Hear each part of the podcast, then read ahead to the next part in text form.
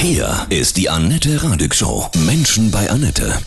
Heute in meiner Sendung Frank Schrader von der Bauhunter World Laatzen. Guten Morgen, Frank. Hallo, guten Morgen, Annette. Bist du eher so ein Legolas-Typ oder Robin Hood?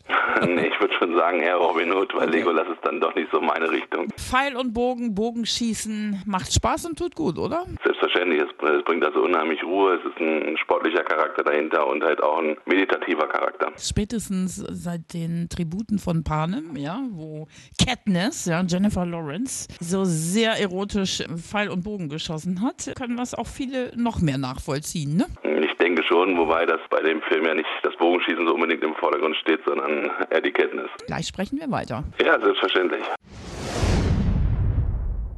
Frank Schrader ist heute hier von der Bowhunter World Laatzen. Bogenschießen ist deine Leidenschaft, das kann man bei dir machen. Ist das draußen oder drin?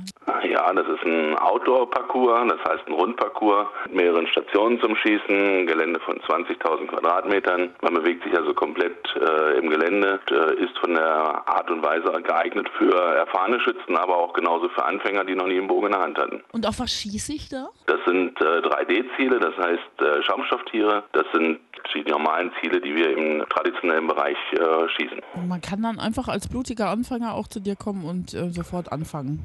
Ja, wir, immer, wir geben natürlich jedem Anfänger erstmal eine Einweisung. Wir haben Leihausrüstung vor Ort, das heißt, wir haben einen Einschießplatz, an dem wir erst komplett äh, das Schießen beibringen und äh, die Abläufe im Parcours erklären und erst dann schicken wir im Parcours auf Reise. Ich habe das auch schon mal gemacht und ich muss sagen, diese Bewegung, ne, wenn man wenn man den Bogen spannt und diesen und zielt, das hat so was ganz beruhigendes. Also, ich habe mich total gleich wohlgefühlt, als ob ich das schon immer gemacht hätte, obwohl ich es natürlich in diesem Leben noch nie gemacht habe. Wir haben ganz viele, die halt auch nach der Arbeit das Ganze zum Runterkommen nutzen. Es äh, geht auch stark in das Meditative rein. Unter anderem äh, mache ich ja auch noch therapeutisches Bogenschießen an äh, diversen Kinderkliniken. Was sind das für Kinder? Was haben die für Probleme? Viel habe ich mit äh, Depressionen zu tun, sowohl bei Kindern als auch bei Erwachsenen. Burnout auch mit reinfällt. Äh, natürlich auch das Fokussieren, das äh, Loslassen von bestimmten Dingen und, und das kann man halt auch mit dem Bogenschießen ein Stück weit äh, therapieren.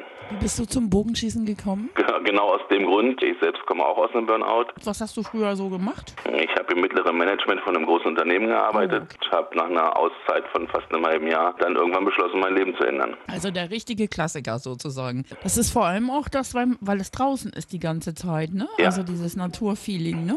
Komplett alles in der Natur. Wie gesagt, die Bewegung dazu. Man lernt auch viele coole andere Bogenschützen kennen. Man kann es für sich machen, man kann es im, im Familienkreis machen, mit Freunden. Sind eher Männer. Nö, nö, nö. Also ich würde ich würd also schon fast sagen, dass 40, 60, äh, wir haben sehr viele Frauen und gerade bei Neulingen sind auch sehr viele Frauen dabei, die sagen, cool, das ist auch ein Hobby für mich. Ja. Gleich schießen wir eine Runde weiter Bogen, ja? Okay. Alles klar, bis gleich.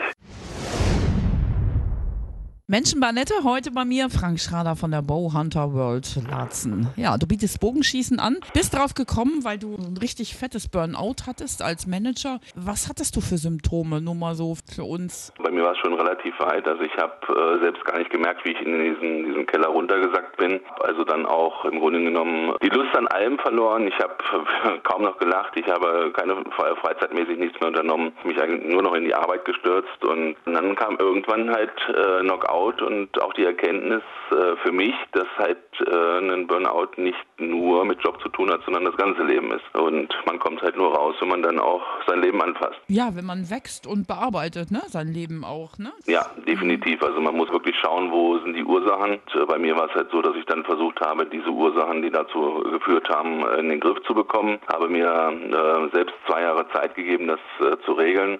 Und alles, was ich bis dahin halt nicht ändern konnte, ähm, ja, musste einfach aus meinem Leben verschwinden, weil ich wäre aber dran kaputt gegangen. Was kannst du anderen sagen, die spüren irgendwie, dass sie auch irgendwie am Rand der Verzweiflung sind und eigentlich was anderes machen wollen? Macht es, äh, schaut, was, was äh, ihr in eurem Leben ändern könnt. Wichtig ist, dass ihr Leute an eurer Seite habt, die euch dabei unterstützen, die hinter euch stehen. Denke mal, auch bei mir war es so, Sicherlich verdient man in einem Job, der ziemlich hoch ist, viel, viel Geld.